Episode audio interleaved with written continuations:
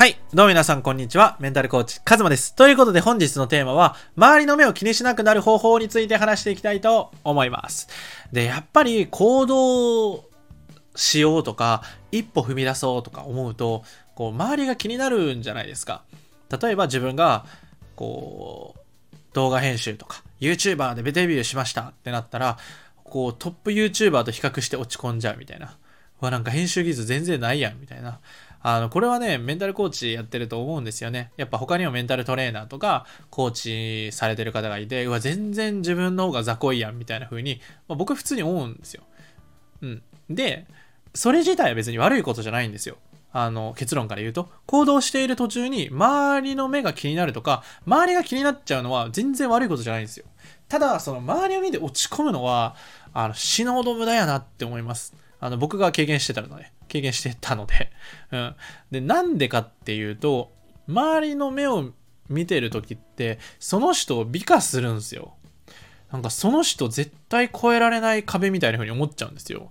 でもよく考えてみてください。その人は同じ人間じゃないですか。だから、本気でなろうって思って、なりたいって願ったらなれると思うんですよ。その、例えば僕たちがイルカになりたいって思っても、難しいじゃないですか。だいぶ。でも人間だから、その、なんだろうな。慣れないことはないんですよ。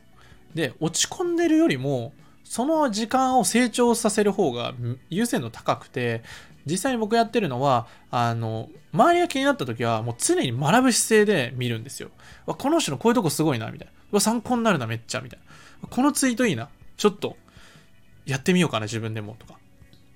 学ぶ姿勢を持つ。常に。これはもう僕が常に意識してること。飲食店入った時も、この店員さんめっちゃ気持ちいいなとか、ここのお店もっとこうしたらめっちゃ良くなりそうやなとか、そういうのめっちゃ見るんですよ。で、これを話すのがすごい好き。奥さんとよく話すんですよ。今の店員さんめっちゃいいよね、みたいな。確かに、みたいな。逆に、うわ、ここの、この店員さんこうしたらもっと良くなるのにな、みたいな。そういうふうに学ぶ姿勢で学ばせていただくっていうマインドであの過ごしてるといあの落ち込まないんですよ。自分と比較しないから。この人のこういうとこすごいなって純粋に学べるからあの全然良くて。で、すごい人がいてもいいじゃんっていう世界になるし、この人がいたおかげで自分学ばせてもらえたなってなるし、その追い越されるとか別にないんですよね。だって自分一人走ってる物語だから、これは。僕が僕の人生の主人公だから、だからあなたは、あなたしか走ってない道を走ってるって思った方がいいですね。で、いろんな人が横を走ってるけど、関係ないんですよ。自分の映画だから。自分の人生の主人公は自分自身だから、その追い越されても焦んなくていいし、むしろ自分よりも前にいる人がいたら学ばせてもらえばいいし、あの、後輩でもみんなから学ばせてもらうっていうマインドセットで生きてると、もう本当に成長できます、めちゃくちゃ。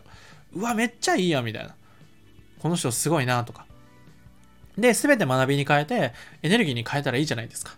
で、年齢とか、その歴とか、肩書きで、あの、人を決めつけちゃうと、学びが得られなくな、得られづらくなっちゃう。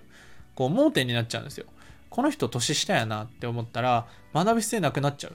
でも僕、あの幼稚園から小学校6年生までサッカーのスクールの先生であの、働いてた時があるんですよ。これはコーチング始めて、時に、ちょっとあの、頼まれて、ちょっと今、あの、入ってくれないっていうふうに恩師の、あの、サッカースクールの先生に言われたので、実際に僕が小学校の時にお世話になったスクールに先生として入ったんですけど、もう本当にね、ちっちゃい子ってめっちゃアクティブなんですよ。なんだろうな。サッカーしてんのに、シュート決めたら、コートな、コートから出てお母さんとハグしに行ったりするんですよ。ママーみたいな。えこら戻りなさいみたいな。で、なんか常識めっちゃぶっ壊れるんですよね。なんか、サッカーってルールにめっちゃ縛られてたなと思って。人生ってこうじゃんとか、社会人でこうじゃんみたいなのって、子供は純粋だから自分のしたいことを表現するから、すごく可愛い。普通に試合中してる時に僕180センチあるんで、先生でっかいね、みたいな風に あ、そうだね、みたいな。大きいよ、みたいな。で、抱っこして、みたいな。ええー、みたいな。で、するんですよ。ありがとうみたいな。それだけみたいな。そういうふうに、あの、誰からでも学べる。僕めっちゃ学ばせてもらったんですよね、ちっちゃい子に。その、自由に生きる大事さとか、自分が大事なものとか自分が思ってることを表現すること嬉しかったら思いっきり喜んだらめっちゃ幸せだなとかそのやりたくないことはやりたくないでいいんだなとかもちろんそのやってもらうんですけどでもそれでもいいんだなっていう一つの生き方としてあの表現するってありだなとかあのいろんな人から学べます。アニメからもめっちゃ学べますし映画とかめっちゃ学べます。何でも学べるんですよ学ぼうと思えば。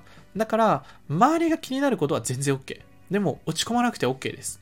みんな先輩だと思って生きたらいいです。そして自分も挑戦する。